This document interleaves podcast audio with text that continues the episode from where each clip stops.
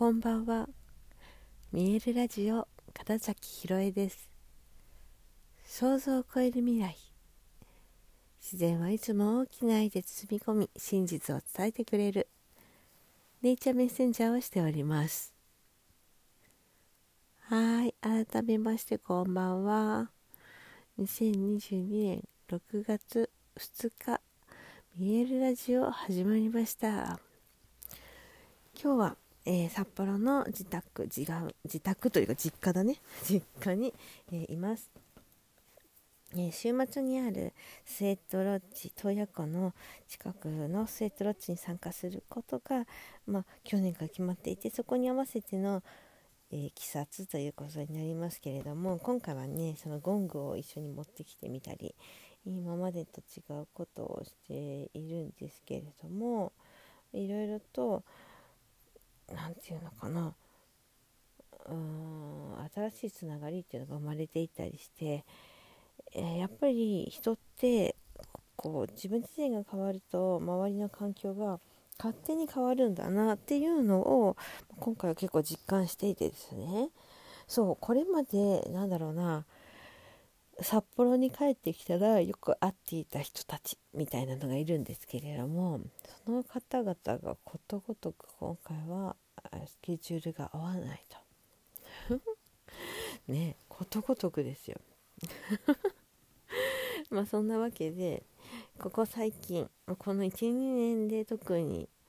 えー、より深く話す方々との、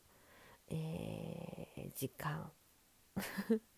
っていうのをね必然的にねやってるんですよ。その予約する際に例えばそのエネルギーに触れたいって言って申し込んだ人たちはいるわけですよね。でその石が落ち着いてっていうんですかね、えー、その石自体がああ何をしてほしいんですか？みたいな伝わります？あのっていう風にしてだから人もそうなってんじゃないかなっていう。ね、いや今日ねちょっとまあ面白いことがあってえー、っとたまに出てくるねその父が持ってるえー、っとお家の畑っていうんですか、うん、そこを見学なさった方がいてえー、っとじゃなんでそこに来たの？っていうと,、えー、と神様のご神体として選ばれた石っていうのをなぜかこうお預かりになっていて でそこにさらに私の友人が行ったら「言ってますうんと言ってますよ」って言って。そうそうそうそう。で、そのねご神体である石もう本来なんとか神社みたいな中にいたえ石がいつの間にか、まあ、手に渡って自分のとこに来ましたと。でその私の知り合いがその石を読み解いたら、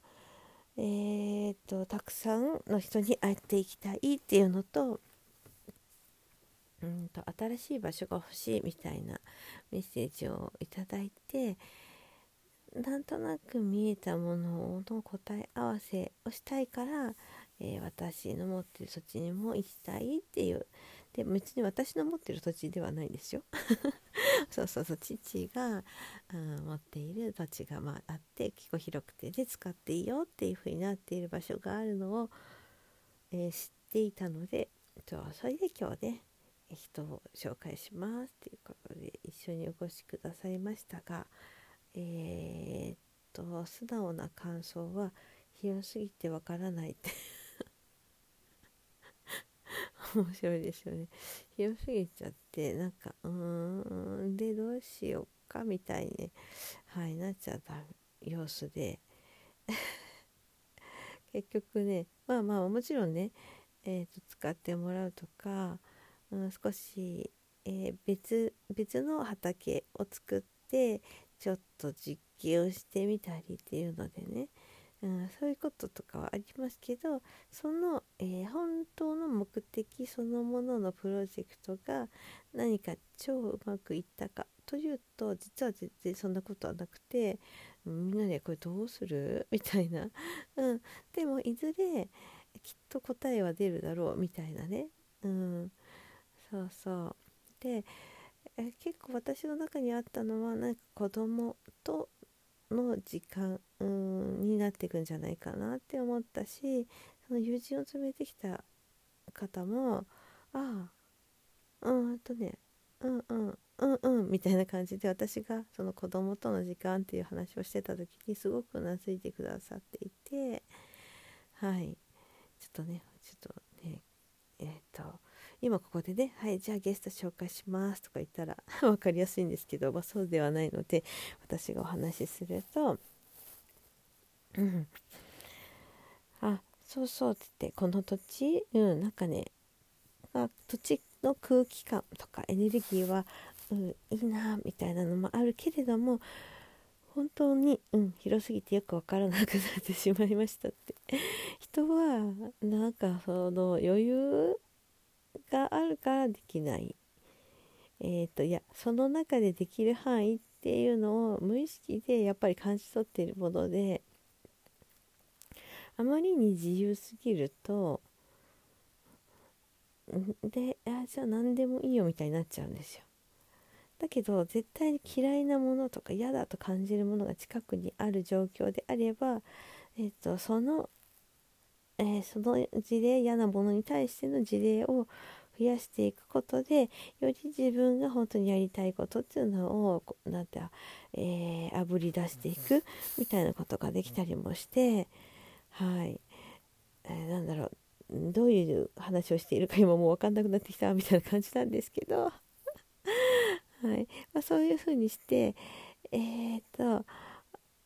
何て言うのかな。目的、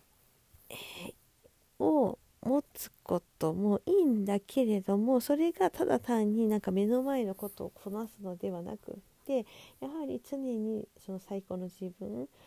ゴール設定の自分っていうものでいられると要は抽象度が高いから、えー、目の前の物理的具体的なことをやらずに済む。それが、えー、っと一緒に伝えてくれた方の使命だったりとか。ね。それは本当に人によっても違うから重症度を高くして自分が本当にやりたいことを見つけるっていうのはうーんと、まあ、もちろんどこかでしっかり大きくやっていただきたいのもありますけど、はあ